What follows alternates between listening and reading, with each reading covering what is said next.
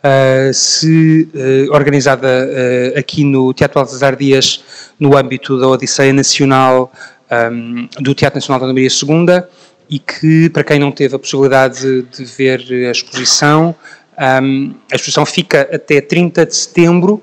Daqui amanhã ainda há mais uma visita guiada que eu farei e depois as visitas serão um, do, da equipa do teatro, a quem eu quero agradecer penhoradamente pelo cuidado que vão, que vão ter uh, com, esta, com esta exposição e dizer que estas conversas que acontecem uh, em cada um dos sítios por onde a exposição passa são feitas em colaboração com a Comissão para as Comemorações dos 50 anos do 25 de Abril e que são uma oportunidade também de podermos inscrever as histórias do teatro numa discussão sobre como é que podemos pensar o país. Eu não sei se nos conseguem uh, ouvir, como tiraram as primeiras filas, que eu percebo que nunca ninguém se senta nas primeiras filas, agora puseram a quarta ou quinta fila, vocês estão tão longe que...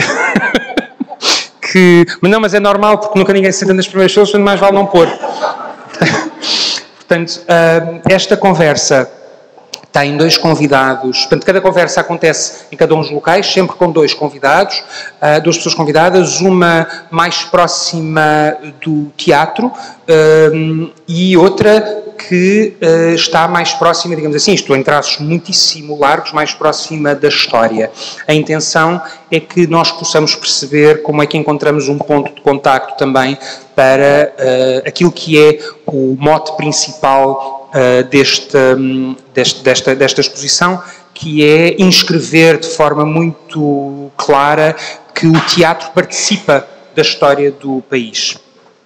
O, esta conversa tem, então, dois convidados, estava eu a dizer, um, aqui à minha direita a, a professora, a investigadora, a autora de uma belíssima coleção, aliás, que um, está aqui, que é editada pelo, que é editada pelo, pelo Teatro Alvazar Dias, do qual a professora Luísa Paonelli uh, é editora e coordenadora e que faz um trabalho que uh, eu devo dizer uh, que nós não temos conhecimento como devíamos ter no continente, porque faz um trabalho essencial que é dizer que houve pessoas que no seu tempo acharam que valia a pena escrever peças de teatro, porque era através do teatro que nós podíamos chegar mais longe, não apenas porque as peças se apresentavam nos teatros, mas sobretudo porque as peças eram lidas e eram partilhadas e eram levadas um bocadinho como os pássaros fazem com as sementes para sítios onde às vezes os próprios autores não imaginavam. E esta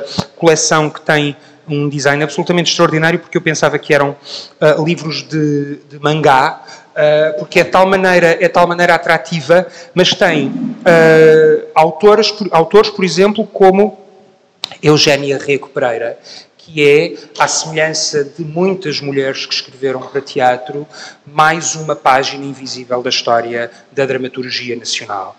E se não fosse isso suficiente, o facto de se insistir ainda neste tempo digital em editar livros e pesados e com muitos textos uh, e sem.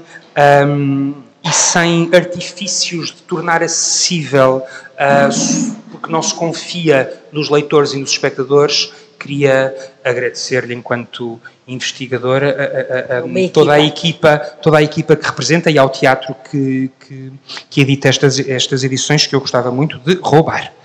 Um, Já começam a ser pesados. Sim. Não, são incríveis, não, são incríveis e são mesmo, são mesmo, são mesmo bonitos. Bom, a professora, a, a professora Luísa Marinho Nunes Paunelli escreveu um livro absolutamente extraordinário que mal sabia eu que nos havíamos de encontrar muitos meses depois e quando há uns dias lhe disse que um livro extraordinário chamado As Malícias das Mulheres, discursos sobre poderes e artes das mulheres na cultura portuguesa e europeia, havia sido muito importante para contextualizar muitas das dimensões e das leituras que, durante o período de investigação para esta, para esta exposição, eu fui fazendo e que estão patentes na exposição, mas que, na verdade, deveriam ser um, pontos de partida para uma discussão do lugar que nós atribuímos ao compromisso que uh, existe em uh, perceber que as, um, que as visões sobre o papel que as mulheres têm na sociedade são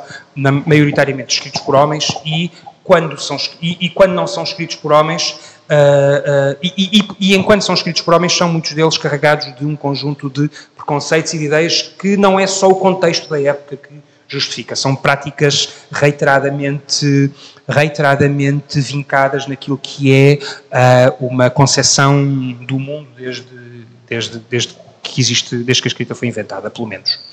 E, portanto, este foi um livro absolutamente fundamental e eu queria lhe agradecer uh, inadvertidamente ter, ter, ter, a culpa não é sua, inadvertidamente ter contribuído para, para esta investigação, e, portanto, mas não é mas não é só esta coleção, não é só este livro, é também todo um trabalho de revelação de autores setecentistas e, sobretudo, um trabalho muitíssimo atento de perceber como é que a cultura e, sobretudo, a cultura escrita e a tradição oral são parte integrante de um desenvolvimento social que ultrapassa uh, grandemente as fronteiras regionais e também os limites temporais, e por isso é, um, ah, é com muito gosto que.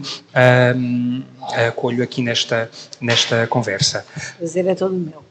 O, o, o, outro, outra pessoa que, que nós convidámos para se juntar a nós é, aqui na Madeira, pelo menos, um, será mais conhecido como diretor, fundador e diretor do Teatro Feiticeiro, Feiticeiro do Norte, uma companhia de teatro uh, que tem um trabalho muito atento ao que pode ser também a importância dos autores de diferentes épocas para falarem aos tempos contemporâneos, mas, sobretudo, o ator e encenador Elvio Camacho é alguém que começou a sua carreira de ator no Teatro Nacional da Maria II na segunda metade da década de 90. E, portanto, é também a possibilidade de nós podermos trazer a história viva, atual e contemporânea para uma conversa, para um encontro e para uma história que, que se não pode ser feita sobre o presente, começa ainda assim a necessitar de serem sedimentadas determinadas relações que uh, nos permitirão, daqui a alguns anos, outra pessoa com muito mais poder de síntese do que eu fazer outra exposição e, eventualmente, uh, os debates. Portanto, uh, queria muito, muito, muito agradecer uh, a, vossa, a vossa presença, Luísa e, e Elvio, agradecer uma vez mais ao Teatro Municipal Baltasar Dias o acolhimento e, naturalmente, ao Teatro Nacional da Maria II, à Comissão para as Comemorações de 50 anos de 25 de Abril e o Museu Nacional do Teatro e da Dança por, estas, por este tempo de reflexão que vai sendo tão raro e tão escasso. Eu queria começar por, pelo Elvio, se não se importa, Luísa, uh, para uh, perguntar o que é que significa para um ator entrar no Teatro Nacional e o que é que significava numa altura, na década de 90, em que não havia nem esta profusão de oportunidades e de hipóteses e nem havia sequer um conjunto de alternativas no cinema, na televisão, uh, que pudessem para o ator constituir-se como, como trabalho. O que é que significou para um ator como tu, estagiário, entrar no Teatro Nacional e trabalhar durante pelo menos dois anos, dois, três anos? Bem, significou a possibilidade hum, de ter eh, sustento financeiro para, para os meus estudos, porque culminou, culminou com o estágio, mas eu fui chamado pelo, pelo Carlos Avidez no início, quando fui para Lisboa, em 1994, logo.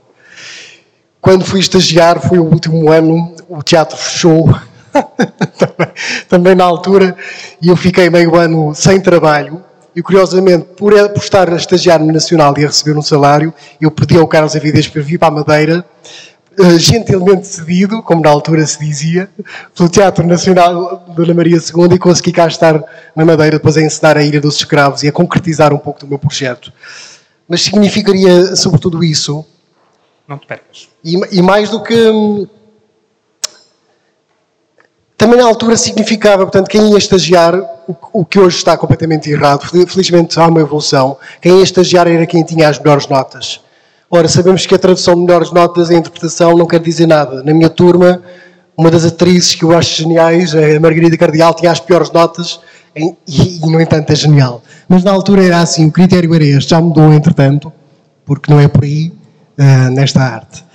E então, mas, uh, mas é isto, significa esta possibilidade. Uma das, uh, no, no, elenco das peças nas quais tu, tu entraste, nomeadamente, há duas que são muito interessantes para pensar precisamente uh, na ponte que eu gostava de fazer aqui com a, com a professora Luísa, que é peças que falam da condição da mulher. Uma delas, uh, O Crime da Aldeia Velha, de Bernardo Santareno, uma peça que foi proibida durante muito tempo Uh, e que não foi que não foi e que não foi possível ser feita no, no Teatro Nacional Dona Maria II, só foi depois mais tarde, já em 96.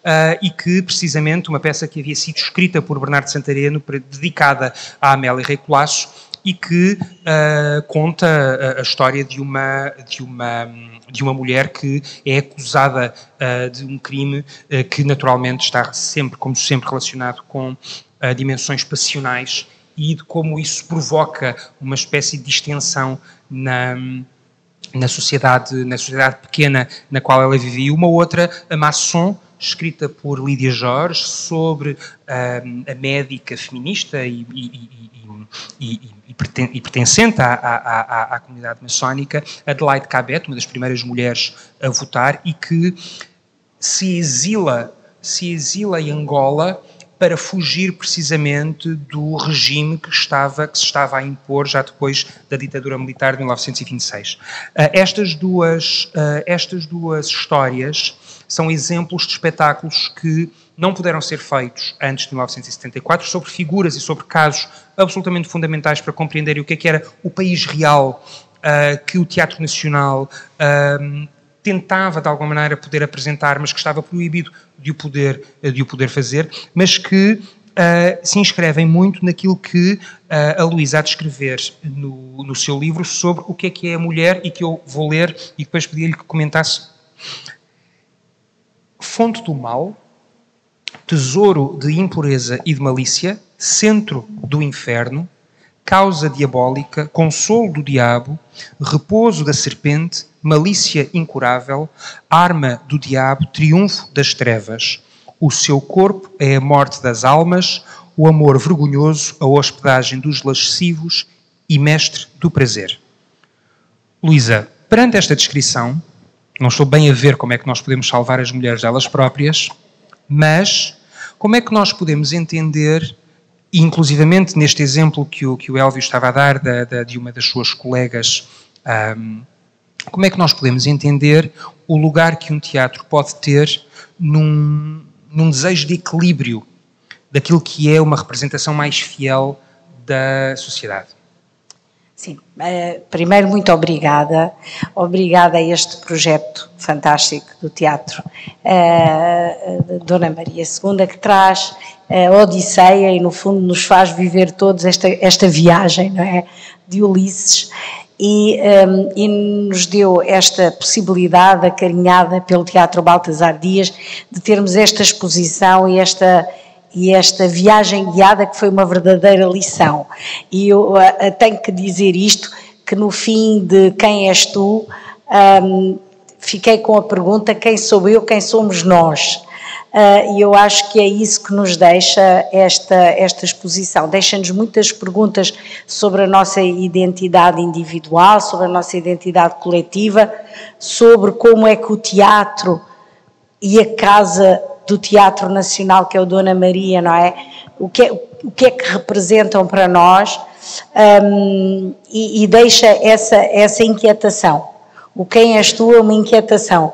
E então o quem, quem sou eu, quem somos nós é uma inquietação e acho que fez isso de uma, de uma forma uh, fantástica e tenho que agradecer e tenho que reconhecer aqui perante todos porque penso que uh, aquilo que eu estou aqui a transmitir, penso que todos nós sentimos. E, e, é, e a sua curadoria uh, é, é, de facto exímia e, e, fez ali um percurso que é de facto uma odisseia, que tem a ver com um momento em que nos esquecemos e o momento em que nos lembramos e voltamos a casa, não é? É, é essa a, a, ideia. Mas já está bom, agora responda-me lá a pergunta, porque Pronto. senão eu posso ficar a ouvi-la durante dois, duas horas a é. elogiar, mas não foi para isso que, que eu a convidei. Um, eu acho o teatro. Mas agradeço-lhe muito. Sim. O teatro é, é desde sempre, e, e, como nasce, não é? Se nós pensarmos na, na antiga Grécia, é sempre um, um, espelho da vida, mas também uma tentativa de. Uh, modificar de, uh, de uma forma mais empenhada ou menos empenhada, mas sempre uma forma de tra transformar a vida, transformadora. E em relação ao papel da mulher, que nós uh, vemos aí, que é uma imagem, uh, neste, neste caso de um autor, baseado num autor cristão, que olhava para a mulher de facto como um perigo e como um, uma descendente de Eva, por isso que poderia levar o homem ao, à, àquilo que é, que é o inferno, ao contrário uh, da ideia de, de, santidade em que o homem vive, portanto a mulher é, essa, é, esse, é, é esse mistério, mas que é um mistério pecaminoso, mas o teatro desde sempre colocou a mulher nesta, tanto no seu estereótipo, a imagem do estereótipo, a imagem da mulher que não é virtuosa, eh, a mulher que, que, desestabiliza, a mulher que quer o poder, estou a pensar, por exemplo, nas peças de Aristófanes, a mulher que quer o poder, mas depois não sabe lidar com ele e acaba o mundo todo numa grande confusão. No, no fundo, aquilo que é a ordem é o homem poder governar e a mulher poder ser governada. Quando a mulher governa, então a mulher aí vai criar a destruturação do mundo ou a mulher tentadora, a mulher que, que leva o homem à perdição por diverso, de diversas formas, como acontece, por exemplo, na peça A Sogra, em que nós temos os vários estereótipos, a mulher corpo e a mulher espírito. Eu penso que ao longo uh, de, de todos os séculos, estes estereótipos que eram passados pela cultura oral e pela cultura escrita, cultura mais variada, desde a cultura científica à cultura religiosa, à cultura do direito, acabaram todos por passar, no fundo, também para o teatro, e o teatro muitas vezes teve um, em si uh, não só a possibilidade de mostrar essas imagens, mas também de as desestruturar, como é o caso de Gil Vicente. Gil Vicente, para mim, é um dos autores que mais um, contribui para um, uma, um contrário daquilo que é a imagem comum da mulher, porque ele mostra-nos a imagem comum, mas ele pisca-nos o olho a dizer se calhar não é assim. Elvia, como é que um ator entende uh, este contexto social e político uh, para poder abraçar uma determinada personagem que tem que ter um determinado tipo de comportamento uh, e passar modos de, de, de, escrita e de pensamento para os públicos contemporâneos? Como é que, enquanto ator, se enfrenta este, este dilema do contraste entre, entre a representação e a idealização? Bom, um, começando pela abertura, o Pedro Peninha teve cá, como se falava muito a palavra abertura. E um, aprendizagem todos os dias. Há uns tempos nós estivemos aqui a lançar o livro uh, Mulheres da Minha Terra, é da Ana Cristina Pereira, uh, do público. E, e, depois tivemos uma discussão por causa de uma malícia de mulheres, por causa da misoginia que ela não podia com do, do Baltazar, não é? Baltazar Dias. E eu acho importante, como, como, como, é que damos uma peça daquelas, por exemplo, para a cena, uma malícia de mulheres, sem, porque, porque é absolutamente misógina. Ou contextualizando com cadernos de dramaturgia, se quisermos apresentar um objeto, fazer arqueologia teatral também é possível, contextualizando ou, um, ou, ou, ou parafraseando e, e, sublimando uma série de, de, de, aspectos.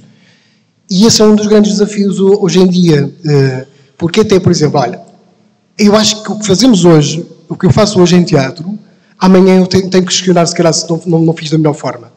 A Feiticeira do Norte, eu não quero ser caseiro, porque ela não tem, ela, ela, ela procura modelos de muitos, muitos lados, mas ainda há uns tempos também fez um texto com todo com o melhor dos propósitos sobre três mulheres transexuais. Eu interpretei uma das mulheres transexuais e hoje em dia não o faria de maneira nenhuma. Isto foi ontem.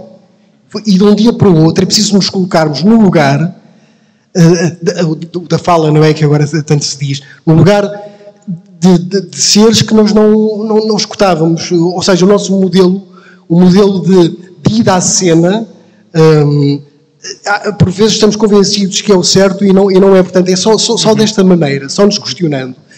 o, o, os modos de levar à cena é que, é que podemos. E sentes que, eh, quando, quando foste estagiário no Teatro Nacional, que o tipo de abordagens que se fazia uh, nos espetáculos. Participaste em encenações do Carlos Avilés, do João Mota, que haviam sido discípulos da Amélia Recolás, que haviam sido estagiários e que depois se tornaram uh, encenadores de direito próprio e depois diretores do Teatro Nacional em diferentes fases, enfim, uh, eh, um, ou de outros ou de outros encenadores, o João Perry, que havia sido ator também um, na companhia na companhia Rei Colasso Robles Monteiro, uh, uma peça, por exemplo, do, do cenas de uma execução, do, do, do, do encenado pela, pela, pela São José Lapa do, do Howard Barker.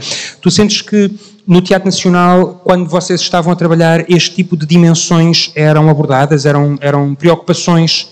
Não, não, não, não eram. Até, até, até a São José Lapa teve só, essa foi a única encenação dela. Uma peça notável que fala sobre a arte, sobre a arte. Não haverá arte incluída, só haverá arte excluída. É extraordinária a peça do Barker, agora lembrei-me.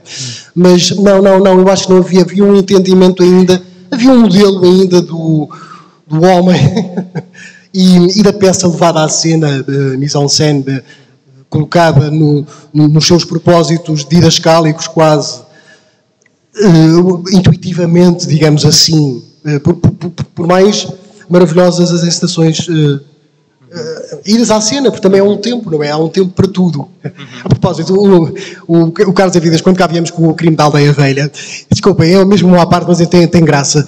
Ele fez uma cena de propósito, porque eu tinha, eu tinha, eu estava na figuração, uma figuração especial, mas ele fez-nos uma cena de propósito para mim, andar aos beijos com uma rapariga da aldeia ali no palco, mas uma cena só de um minuto, só para aqui, para as pessoas. Portanto, isto era um modelo provinciano, digamos assim, pensar para as pessoas verem de Elvio. Mas era bonito, era outra intenção, era outra maneira de funcionar. Uh, Luísa, estes, estes textos, apesar de tudo, muitas destas questões que nós estamos aqui a levantar, em alguns dos casos, não são textos onde a própria ideia do teatro nacional nem sequer existia, não é? Em que muitos destes textos, um, quando eles foram escritos, mas um, pretendiam, de algum modo, representar um país.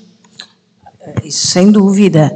Estes textos, estes que têm, por exemplo, as Malícias das Mulheres, do Baltasar Dias, aliás, ele, ele, dialoga com outro texto do, do Baltasar Dias, que é Conselhos para Bem Casar, e, e outro com o, uma senhora que queria aprender a ler. Há uma senhora que lhe escreve, escreve-lhe uma carta, quer aprender a ler. Ele diz que a única coisa que ela precisa de saber é o, ABC, mas depois no, no, ABC é, por exemplo, o amor, o D é a devoção, nunca aparece a, a ideia de usar a inteligência ou a educação. Portanto, ela mantém-se naqueles, naquelas, um, os conteúdos são só aqueles de, de, do que é a mulher caseira e, querem sempre, e querem sempre mais, não é? Como? E querem sempre mais. Elas querem sempre mais. Então, isso então é um, vou é só um fazer problema... aqui um parênteses só para perceberem de que é que nós estamos a falar. Elvio, já que aproveitando temos aqui um ator, Elvio, podes ler, para não ser sempre eu a... Exato. Não, é que eu já, eu já não vejo nada, não é? Portanto, daqui, daqui, daqui até aqui, daqui. Daqui. Queres... Daqui. Daqui. Caralho, sim, sim. Até aqui. E forçado, espera lá, só tenho que ter certeza. Aqui, uh, no, ah, no analista do alfabeto, não, é o de óculos. Eu não estou a brincar, mas ainda hoje a Paula R trouxe lentes de contacto, porque eu estou em Lisboa com o último par de lentes de contacto e eu pedi-lhe as minhas lentes. Não estou a brincar. Hum, Queres que eu leia? Epá, é que eu não estou mesmo com problema. de verdade. Sei que as letras fossem maiores, perdão. Mesmo. Não, tinham que papar nas páginas. A minha lente está a saltar, não, mas. Uh, então, é forçado para. Uh, tá, tá, tá, Se é feia, está sabido que tem vida muito penosa, porque pede ao marido cada dia um vestido, porque pareça formosa. Se vê trazer um calçado ou um vestido à vizinha, é o coitado esfolado, porque logo moiazinha outro lhe há de ser dado. Querem mais do que convém, ou demonstram sua mágoa, desonram a quantos vêm, entram, entram, entram, dizem que não têm outra arma senão a língua. Elas buscam arruídos sempre à ceia e ao jantar, nunca cessam de bradar, em que saibam os maridos, por isso as hão de matar.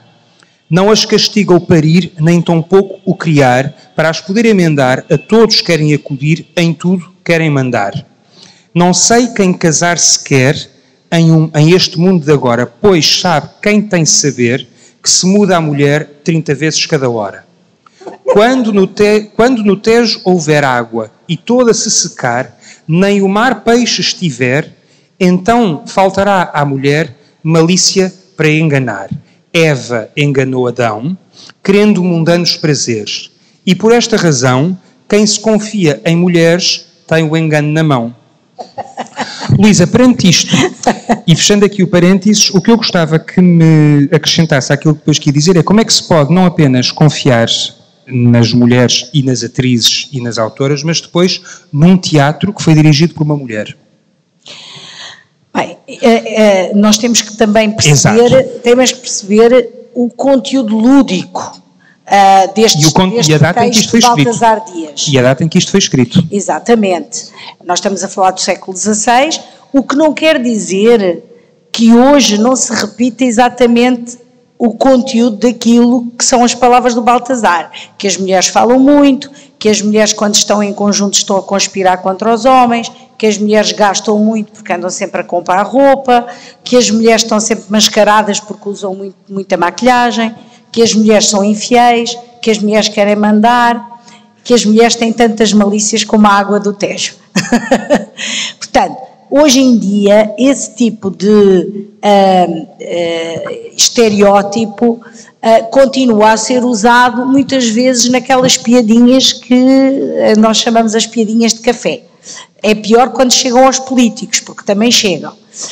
Ou para o discurso político, ou para o discurso, para um, um, discurso que devia ter responsabilidades e às vezes esquece de as ter. De, de, de a ter. Uh, mas o facto é que aí tinha um conteúdo lúdico. Baltasar Dias queria fazer rir, não é? Como o Gil Vicente queria fazer rir com a ama que tinha muitos amantes, com a Inês Pereira, que, que fundo nos ensinou, no fundo nos ensinou a todas que é melhor um burro do que um cavalo que nos derrube. É um grande ensinamento para todas as mulheres até hoje. Não é? Mas o facto é que, como estava aqui a dizer o Elvio, é importante que estes textos sejam apresentados.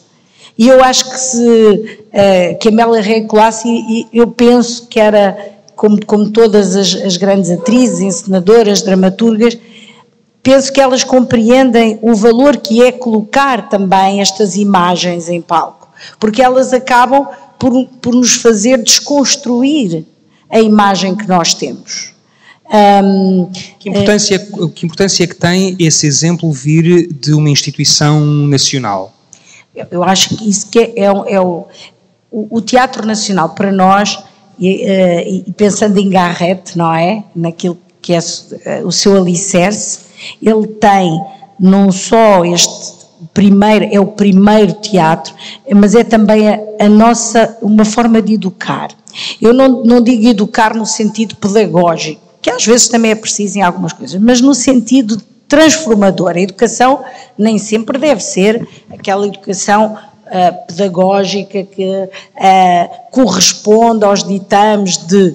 Não, uma educação transformadora. E o transformar é fazer pensar, não é? Eu, eu penso que muitas vezes o teatro, mesmo em épocas de censura, mesmo em épocas de ditadura, como nos mostrou, muitas vezes nos fez pensar, mesmo entre linhas é? Há uma peça, há uma peça de Almeida Garrett, na qual, na qual Elvio, tu participaste, uh, que foi também a primeira peça, aliás, do jovem ator estagiário Pedro Penin, que haveria depois, muitos anos mais tarde, ser diretor do, do, do Nacional, chamado Falar Verdade a Mentir, um, que fala precisamente de um conjunto de lógicas de organização social que são estratégias de sobrevivência um, e de competição entre as diferentes personagens. Como é que uh, tu tens alguma memória desse, desse espetáculo e desse texto e desta dimensão que a Luísa estava a falar do papel que o Garrett de, de discussão e de, de, de desacralização também do, do texto?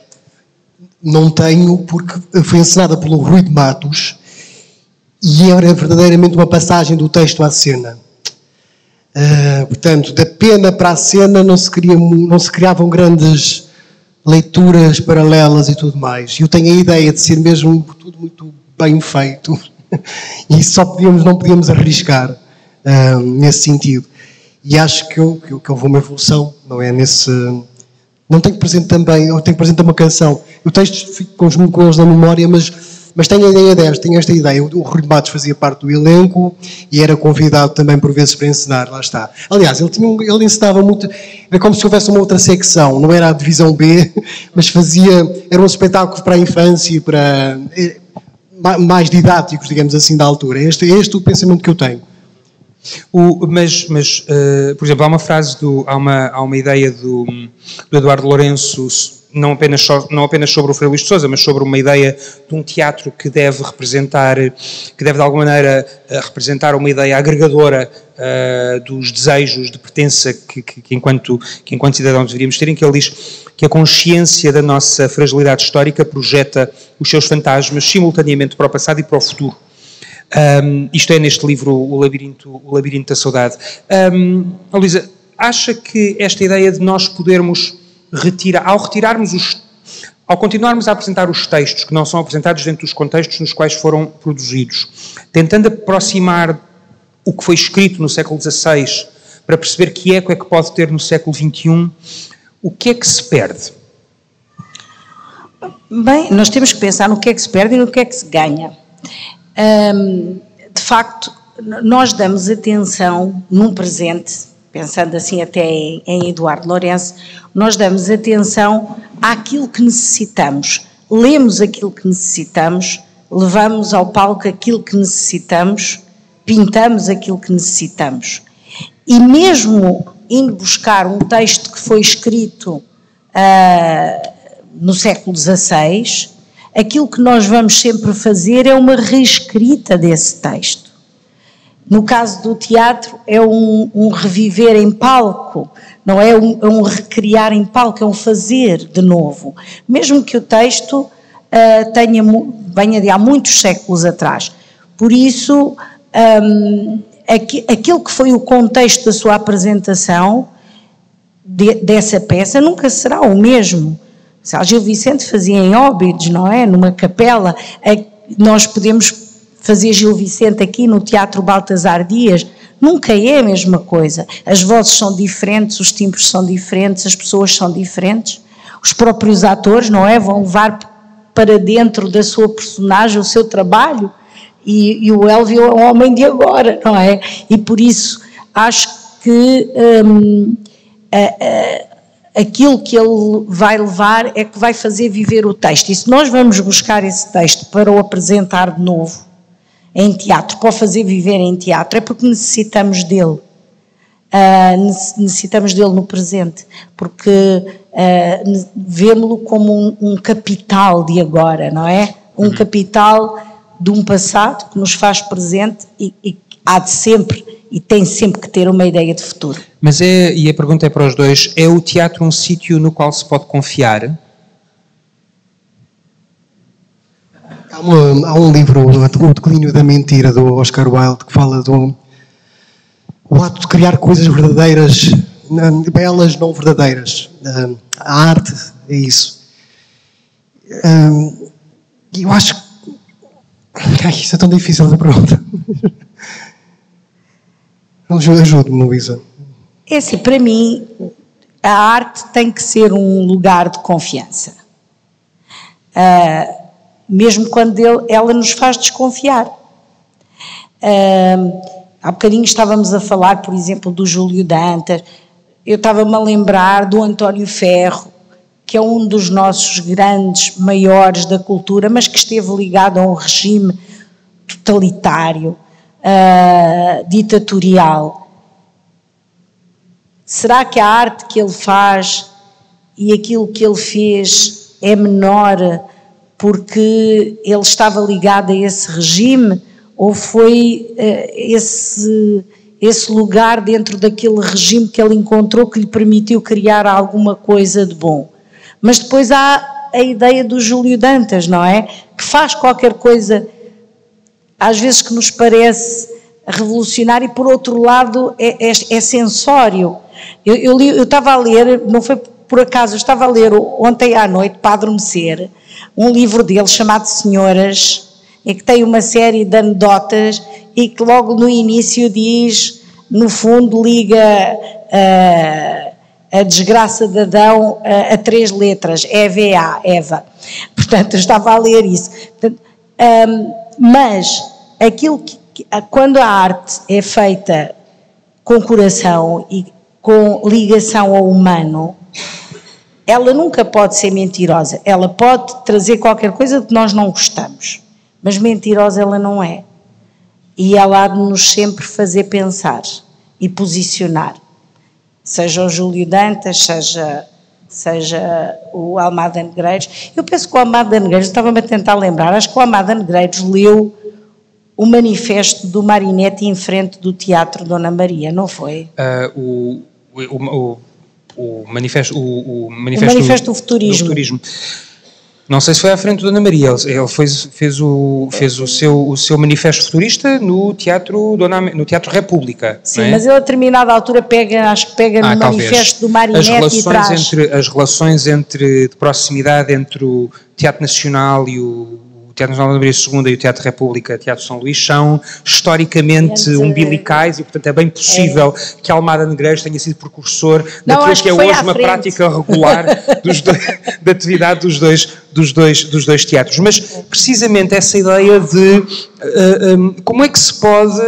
Um, e as perguntas que eu vos estou a fazer são perguntas que Uh, eu próprio me coloquei num trabalho de inventariação de como abordar todas, estas, todas estas dimensões uh, para este projeto de, de, investigação que se traduziu nesta, nesta exposição, que tem a ver com aquilo que as instituições representam e o poder que nós lhes outorgamos tem, ver, tem, também a ver com a necessidade que nós temos de que elas existem, de que elas existam.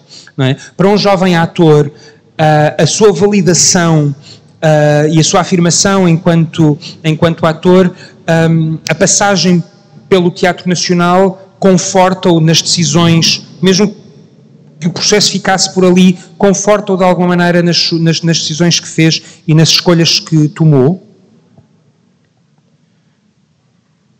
Com certeza, mas ainda hoje pensei, já se está a desinstitucionalizar mais uma instituição como o Nacional. E esse são os tempos da evolução. Eu acho que esse é um dos caminhos interessantes de, de, de um teatro olhar, por, olhar para nós, não é? Para nós, para, e, nós temos que saber quem é que está a olhar para nós. Esta é uma maneira de, de descobrir quem é que está a olhar para nós. É esta instituição, mas esta instituição agora neste momento é o Tiago, é aqui estas pessoas. Portanto, é, é muito mais interessante este lado uh, sem o fato do que. Mas, sim, mas a mim marcou-me. Mas o, mundo, entretanto, mudou. A mim marcou-me e eu quis foi importar para cá todos os modelos. Cópia, mala voadora, teatro do vestido, tudo, tudo, tudo, tudo, tudo. É uma grande mistura. Mas sempre com, este, com, com, este, com esta premissa. Eu uh, que, que, acho muito importante dizer. Ah, eu queria dizer, eu estive a ouvir, o último debate que eu ouvi foi o da, dos Açores, fiquei todo contente. Aliás, eu ouvi e pensei, ah, já acabou o debate, já não, já não tem que ter. Porque é maravilhoso, eles têm questões interessantíssimas, próximas, parecidas às nossas, mas diferentes.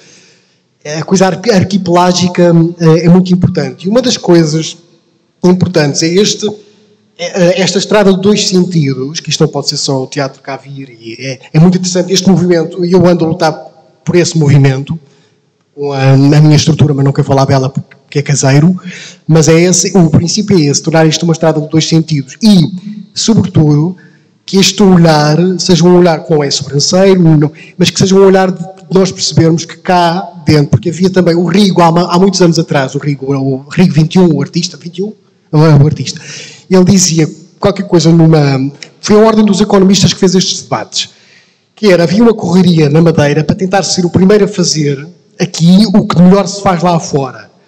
Quando não existe o fazer lá fora, quer dizer, tudo se faz cá dentro em algum lugar. Isto é mais ou menos, estou, estou a falar. E, e, portanto, nós devemos tentar, em qualquer sítio, ser os primeiros a fazer o que ninguém faz lá fora, em qualquer sítio. E eu acho isto interessante, sem, sem provincianismos, eh, sem querer convencer depois que nós conseguimos fazer tão bem como Uh, acho isto, pronto, acho, este um movimento importante. Não sei como é que eu cheguei, cheguei aqui, mas olha, foi um. Mas isso permite-me fazer uma ponte, Luísa. A, a nossa a, a, dramaturgia portuguesa, aqui ainda por cima, neste período no qual, no qual se foca este livro, mas depois não só, tem uma. nem sequer é uma extrema dependência, quer dizer, não há fronteiras do ponto de vista daquilo que é o território de atuação, nem, o, nem um território de tradução, porque a língua, a própria língua era muito mais. Muito mais uh, ampla no modo como se relacionava, por exemplo, com o galaico-português e com, com, com, o castelhano, eh, e os autores eram, eram de dois territórios, de dois territórios encontravam um, um, espaço comum. Como é que esta ideia do lá fora se traduz numa dramaturgia que importa vários modelos, e, e o Frei Luís de Souza é o modelo seminal dessa, o exemplo seminal dessa, dessa importação do romance histórico, do romance histórico francês, mas o que é que isso ajuda uh, ou desajuda a autores que um, carecem de vingar no seu próprio território? Bem, eu, eu acho que toda a arte e, e, o, e o, teatro uh, também uh, só ganham numa perspectiva de diálogo de tradições. É óbvio que Garrett esteve fora, Garrett acaba o teatro dele, acaba por beber muito uh, daquilo que se fazia fora. Também Pimenta da Guiar, já agora, que era madeirense e que conseguiu até uh, um, uma fama uh, a nível nacional. Ele vai buscar, vai buscar muito daquilo que é a lição francesa. Mas isso é importante. É importante porquê? Porque nós não podemos ficar fechados, e aqui aquilo que o, que o Elvio disse é fantástico. Nós não podemos ficar fechados a pensar que a originalidade nos vai cair em cima. Nós vamos ter que ir buscar aquilo que está fora, vamos ter que inseminá-la, vamos ter que uh, fecundá-la com aquilo que é nosso, que é local, com as nossas tradições locais e entrar nesse diálogo de tradições para conseguir criar originalidade. A originalidade uh, exige estudo, exige conhecimento daquilo que é feito, exige e é muito importante que, que, o Teatro Dona Maria venha cá uh, e que traga as suas, as, as, suas produções, que o Feiticeiro do Norte vá a Lisboa, que vá atrás dos montes, que vá à Galiza, que vá ao Brasil. É muito importante, acho. Mas isso no plano, isso no plano, da, isso no plano da criação, mas no plano da recepção, ou seja, nós enquanto espectadores, enquanto cidadãos, como é que nós podemos construir uma identidade coletiva a partir de exemplos uh, autorais que eles próprios tentam dialogar com, para utilizar a expressão muito feliz uh, uh, que o Elvio dizia lá fora, mas que na verdade é um falso lá fora. Sim, isso é muito importante porque aqui, tanto seja o leitor, seja o espectador, que tenha a, a, a oportunidade de ter contacto com aquilo que é feito num outro lugar, é óbvio que vai construir-se de uma maneira diferente e vai construir-se como receptor, mas também como crítico de todos esses diálogos e de todas essas tradições. Aliás, quando nós falamos de formação do público ou educação do público, a formação do público passa sempre por ter o máximo de exposição ao máximo de tradições, de línguas, de formas, uhum. e isso acho que é extremamente importante. É isso que faz que um público aqui local consiga depois ser, no fundo, um público também universal. E é isso que faz com que nós nos consigamos reconhecer uh, em textos que uh, foram escritos muito antes de nós e que de alguma maneira vamos buscar aquilo que a Luísa dizia há pouco, vamos buscar aquilo com o qual nos identificamos, mas não para o reproduzir ou mimetizar, mas para o tornar nosso? Totalmente, nem, nem que sejam fragmentos fenícios. Hum. Uh, tivemos uma experiência com Miguel Loureiro, curiosamente a feiticeiro, uh, com textos do Antigo Testamento, sobretudo, provava isso, pelo menos dia a dia. Uh, nós não, achávamos que aquilo era possível de ser levado à cena, e, mas acho que sim, é, é, um grande contributo hum. esse convocar. Há, há, há, mais, há mais textos dispostos a ir à cena do que nós pensamos. Mais textos, mais pensamento. Uhum. E pronto, tentemos não doutrinar Pronto. mas, mas, continuando aqui nesta ideia que a Luísa uh, falava de, de, de uma tentativa de, de, construção de qualquer coisa que seja comum. Os textos são, os textos são de autores que são tidos como nacionais, as instituições são nacionais, mas os públicos são nacionais, no sentido em que, esta expressão de um público local, quando é que o público é local porque deixou de ser nacional, ou ela é nacional porque está numa instituição nacional, ou é, como é que esta ideia eh, conflitua com aquilo que se defende da não existência de uh, fronteiras eh, da identificação, do conhecimento, do reconhecimento? Olha, há aquela expressão do, do Manuel de Oliveira, públicos são os urinóis, que ele dizia, desculpa, não sei se uma entrevista, verdade, ele disse, isto é uma entrevista, portanto, se ele disse eu posso dizer aqui. Não, mas nós temos essa questão dos públicos. Hum, eu gostava, dizendo, não personalizando, mas se eu levo o, o, o Albi a, cena, eu gostava que todo o público da Madeira viesse cá ao Baltazar Dias e eu gostava de levar o Albi ao Corral dos Romeiros. Ainda ontem passei à noite, madrugada, que eu cheguei muito tarde, na ponte, sempre que olho para o Corral dos Romeiros penso, ali está o meu público. Mas é que está mesmo, porque eu e a Paula fizemos espetáculos no Salão Paroquial. Não dá para levar lá o Albi, mas dá para levar outros espetáculos. E eu, eu acredito mesmo, porque nós já fizemos, por exemplo, eu, tu, tu viste um em França, vê lá tu.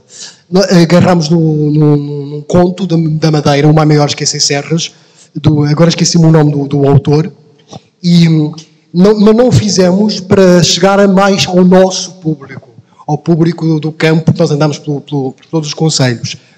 Nós fizemos uh, um sentido de identificação, mas sabendo que era universal e até chegámos a Paris.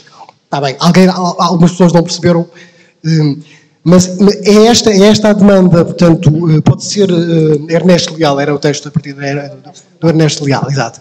Ou Jorge Somares também, desculpe, Jorge Somares, Jorge um conto polício. E eu acho que é possível chegar com o Albi a todos os públicos e que já não existe essa. Acredito mesmo que não existe, porque nós temos, nós temos a prova dessa concreta, porque por andarmos em digressão pela ilha toda, inclusive aqui no Corral dos Romeiros, que é, pertence ao Funchal, mas que é uma zona ali na montanha pequenina que parece um outro mundo. O, o, é muito interessante isso que estás a dizer, porque na leitura de vários dos textos que, que, que estão coligidos nesta, neste levantamento, há uma preocupação dos textos uh, alertarem permanentemente para uh, os perigos que possam parecer invisíveis aos, sobretudo aos homens muito mais incautos. Mas há uma, uma coisa que me deixou absolutamente, que é, uma, que, é um, que é um documento absolutamente extraordinário e que diz que a culpa, naturalmente, não é só o problema da culpa ser das mulheres, é da efeminização da sociedade.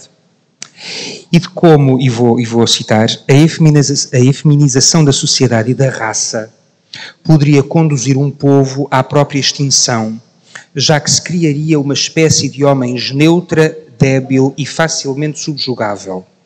Esta efeminização seria culpa da mulher que estaria a recusar o seu papel natural para ocupar tarefas masculinas para as quais não estaria naturalmente e socialmente preparada. Ora, isto é um texto do século XVII. Isto é um texto do século XVII. E, contudo, muito daquilo que aqui está continua a ser dito sem nenhum pudor no século. Uh, em que século é que nós estamos mesmo? 21. não é? Como é que nós podemos. Uh, vou fazer a pergunta da bocado de outra forma. Como é que nós podemos salvar os textos do contexto no qual eles foram produzidos, utilizando-os hoje para alertar para situações que parecem análogas, sem fazer um exercício de retórica? Que é o que esta pergunta é, mas ainda assim. Não, é, é, eu acho sempre é, é, que nós devemos conhecer. E esses textos que são produzidos num determinado tempo, numa determinada conjuntura, mas que, como disse muito bem, ainda encontram, se encontram hoje repetidos de diferentes formas, é, porque por exemplo, dizer que uh, hoje temos problemas uh, em termos do crescimento da população, porque a mulher, em vez de estar a trabalhar, em vez de estar em casa a fazer filhos, está a trabalhar, e, e, que às vezes, e que, é, e, e que nós ouvimos repetidos por responsáveis, não só em Portugal, mas em vários outros países, que é isso que estão ali está, que estão nesses textos, muito antigos, e continuam a ser repetidos de diferentes formas, é importante também dar vida a esses textos antigos. Porque só assim é que a gente pode demonstrar que pessoas no século XXI estão a ter exatamente as mesmas opiniões que um homem teve no século XVII. E quando a gente lhes mostrar, então, mas vocês estão a repetir aquilo que alguém disse no século XVI ou no século XVII. É normal que estejam parados séculos atrás e que não tenham avançado e não tenham uma outra imagem da mulher ou uma outra imagem da liberdade ou uma outra imagem da sociedade. É quase como desmascarar essas, essas pessoas. Eu, quando, quando quando estava a fazer essa recolha e apareciam textos terríveis, como aqueles dos cientistas do século XIX, que diziam que se uma mulher pensasse muito era um problema, porque o sangue ia todo para a cabeça, para o cérebro, e então o útero uh, ficava sem, sem sangue e por isso acabava por secar e a mulher ficava infértil.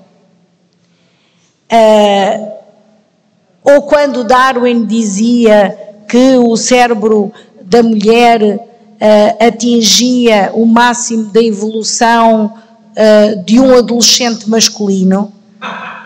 Todos aqui. Quer dizer, eu tive um, um, eu tenho um filho, ele foi adolescente. Se o meu cérebro chegasse, ficasse, tivesse ficado ao nível do meu filho adolescente, eu não sei. Era muito problemático.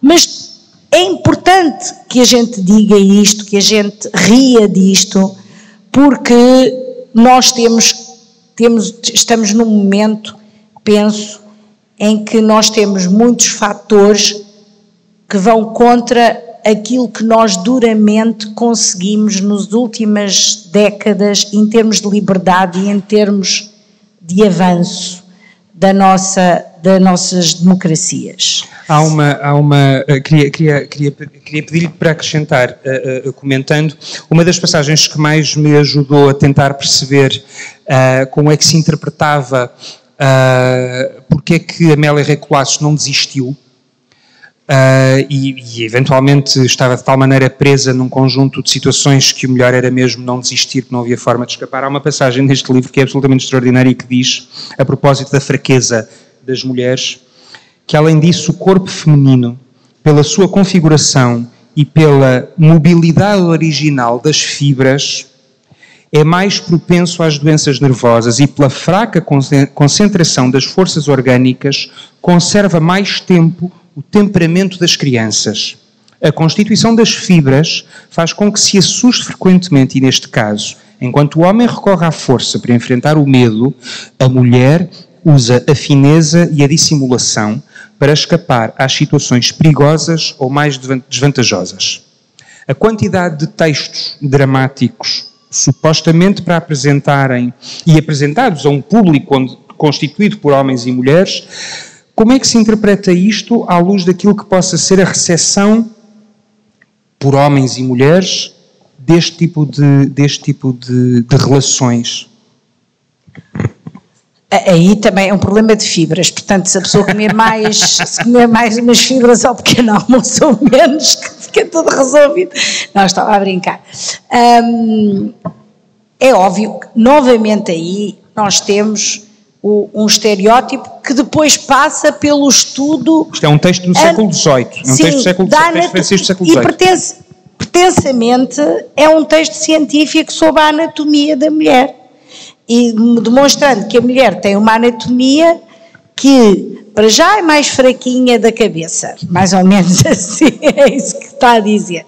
Que ela tem mais nervos e tal.